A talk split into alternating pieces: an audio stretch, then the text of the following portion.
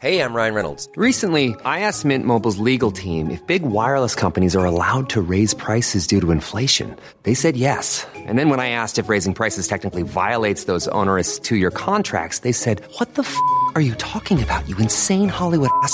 So to recap, we're cutting the price of Mint Unlimited from $30 a month to just $15 a month. Give it a try at mintmobile.com slash switch. $45 upfront for three months plus taxes and fees. Promo rate for new customers for limited time. Unlimited more than 40 gigabytes per month. Slows. Full terms at mintmobile.com.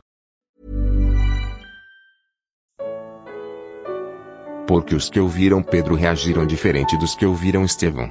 Atos, capítulos 2 e 7. Comentário de Mari Persona. É interessante que nos dois discursos aqui, tanto de Pedro, no nosso capítulo 2 de Atos, como de Estevão, no capítulo 7 de Atos, o público é o mesmo. Os dois estão falando a judeus, a israelitas, a nação escolhida por Deus. Uh, Pedro começa o seu discurso falando varões judeus e todos os que habitais em Jerusalém. E aí ele vai discorrendo, e lá também Estevão, ele fala, uh, varões, irmãos e pais, ouvi. O Deus da glória apareceu ao nosso pai Abraão etc. Estevão começa muito, muito mais atrás na história, ele começa lá em Abraão e vai chegar até Cristo. Mas ele passa praticamente por toda a história de Israel. Ele deixa ele detalhadamente tudo o que acontece, os patriarcas, e principalmente como todos eram rejeitados. O testemunho de Deus era rejeitado através de todos eles. Uh, e todos os profetas acabaram mortos pelo, pelo povo de Israel, que rejeitavam o testemunho de Deus. O que a gente percebe nesse discurso de Pedro, em comparação com o, ou de, de Estevão, é que Pedro fala de coisas muito mais elevadas. Ele, ele invade a esfera celestial.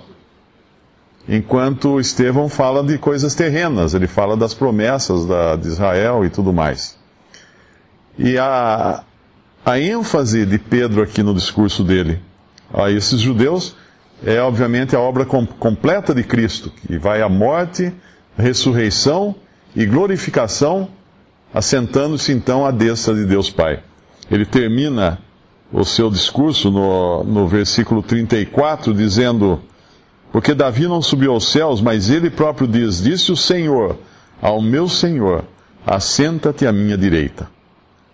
Então ele fala da, da posição que Cristo ocupa agora no céu. E lá Estevão também, no, no, no capítulo 7, ele, ele termina uh, falando a, praticamente a mesma coisa quando ele diz que vejo os céus abertos e o Filho do Homem que está em pé à mão direita de Deus. Para Estevão, os céus se abrem. Uma, podemos dizer assim, uma visão muito mais gloriosa, até se a gente pode comparar, do que essa que Pedro apenas narra. Mas qual a resposta lá em Estevão do, dos judeus? Eles dizem, uh, eles ouvindo, uh, quando Pedro termina dizendo, uh, anunciaram os profetas, anunciaram a vinda do justo, do qual vós agora sois traidores e homicidas. Ele faz uma acusação direta a eles, como sendo aqueles que mataram o justo, que é o Messias. Mas Pedro não deixa por menos, porque quando a gente vai na, no que Pedro está falando, o versículo 36 de Atos 2 diz: Saiba, pois, com certeza, toda a casa de Israel, que a esse Jesus, a quem vós crucificastes, Deus o fez Senhor e Cristo. Então ele deixa bem claro para ambos os públicos aqui a culpa que eles tinham na morte, na rejeição e morte de Cristo.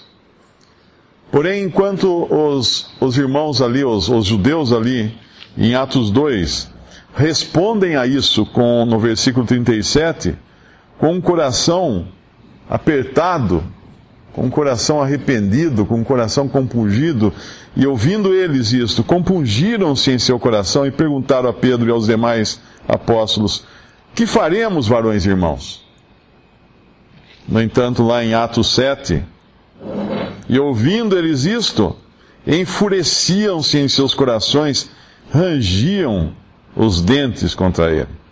E quando, quando, quando Estevão fala que vê a Cristo em pé, à destra de Deus, eles gritaram com grande voz, taparam os seus ouvidos e arremeteram unânimes contra ele. Que, que reação completamente diferente. É, praticamente, nos dois casos, a culpabilidade deles como povo de Israel é, é expressa, é expressada de maneira muito clara, mas uns recebem isso perguntando: o que nós faremos? Com o coração quebrantado e outros tapam os ouvidos e como que dizendo, nós não queremos ouvir isso. E o que eles fazem? Matam Estevão. Matam, apedrejam Estevão. Nós podemos ver como Deus, na sua misericórdia, ele tocou o coração desses primeiros aqui em Atos 2, e eles vão então fazer parte agora da igreja, que é o corpo de Cristo.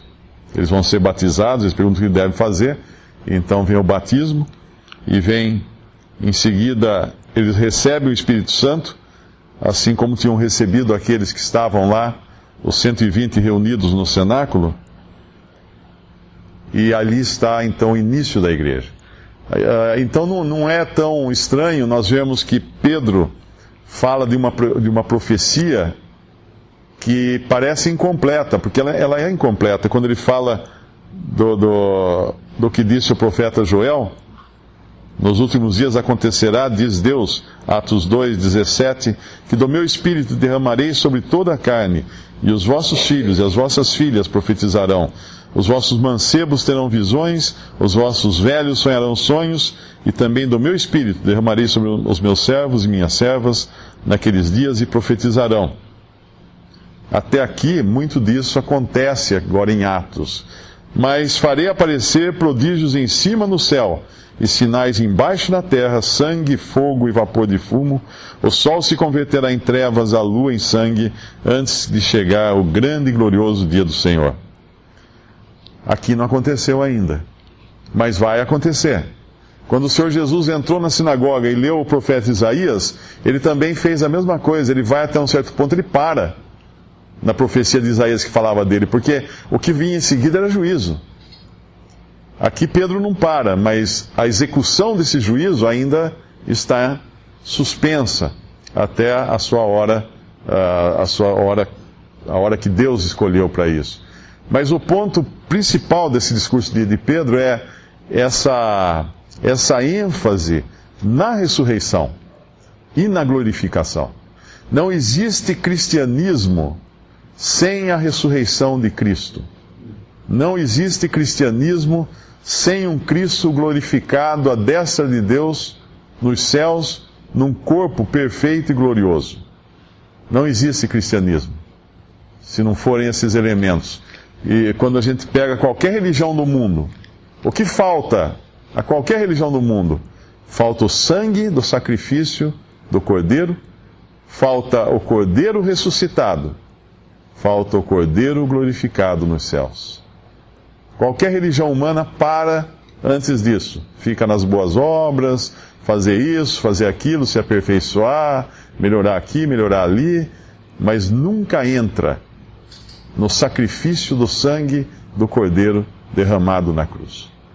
Eu me lembro sempre daquela, daquele folheto que contava a história de um, de um hebreu, de um judeu, que ele começa a ficar aflito, porque ele entra num lugar, escuta pregar o evangelho e falarem do cordeiro que tinha, que tinha sido morto e que o sangue tinha sido derramado. E daí ele se lembrou de uma coisa: desde que o templo foi destruído, nunca mais aconteceram sacrifícios em Israel. Aqueles animais que eram sacrificados uh, como oferta pelo pecado, nunca mais. Então ele começa a perguntar: cadê o sangue? Onde está o sangue? E ele fica tão aflito com aquilo que daí ele vai entender que o sangue foi sim derramado, mas de uma vez para sempre, por meio de Cristo Jesus sendo uh, sacrificado. Mas esse sangue derramado não teria nenhuma, nenhum valor para nós, nenhuma valia para nós, se Cristo permanecesse na morte. E aqui Pedro, Pedro insiste nesse ponto duas vezes. Ele fala, primeiro na profecia, no versículo 27, pois não deixarás a minha alma no Hades, nem permitirás que o teu santo veja a corrupção. E depois no versículo no versículo 31, nessa previsão disse da ressurreição de Cristo que a sua alma não foi deixada no Hades. O Hades é a condição de morte, nem a sua carne viu a corrupção. Portanto, quando nós vemos todo o discurso de Estevão lá na frente, falando de tanto, tanta coisa que Deus fez por aquele povo, de tanto que Deus insistiu em, em salvar, em guiar aquele povo para a sua terra, em abençoar aquele povo, e ainda assim eles taparam os ouvidos para Deus, taparam os ouvidos para o testemunho do Espírito Santo. E quando nós pensamos nesses abençoados aqui, que ao invés de taparem os ouvidos, eles perguntaram: o que faremos? O que faremos? Essa é a resposta de um coração compungido. O Espírito Santo está hoje ainda falando nos corações. O Espírito Santo está hoje ainda insistindo, convencendo do pecado, do juízo e da justiça. O Espírito Santo está fazendo isso. Alguns dizem: o que faremos? Como disse aquele carcereiro depois, que era um gentil, que farei para ser salvo? Outros tapam seus ouvidos, uh, rangem os dentes, apedrejam o testemunho, não querem nada com aquilo que Deus está falando nos seus corações. Que, que precioso é sabermos como Deus é paciente. Nenhum de nós seria a paciência que Deus tem, obviamente.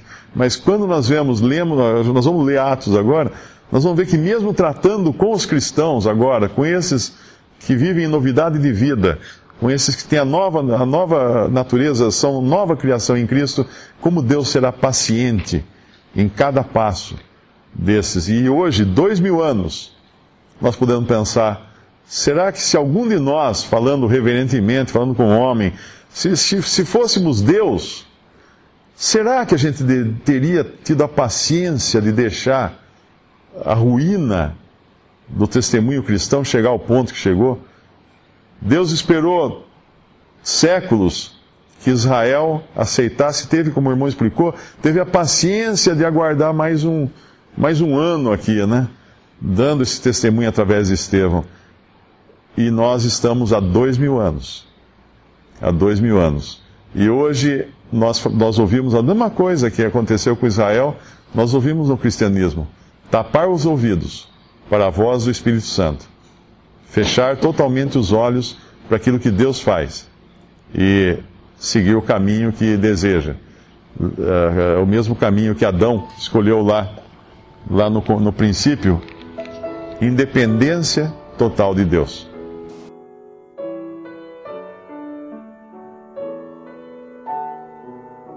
Visite respondi.com.br. Visite também 3minutos.net.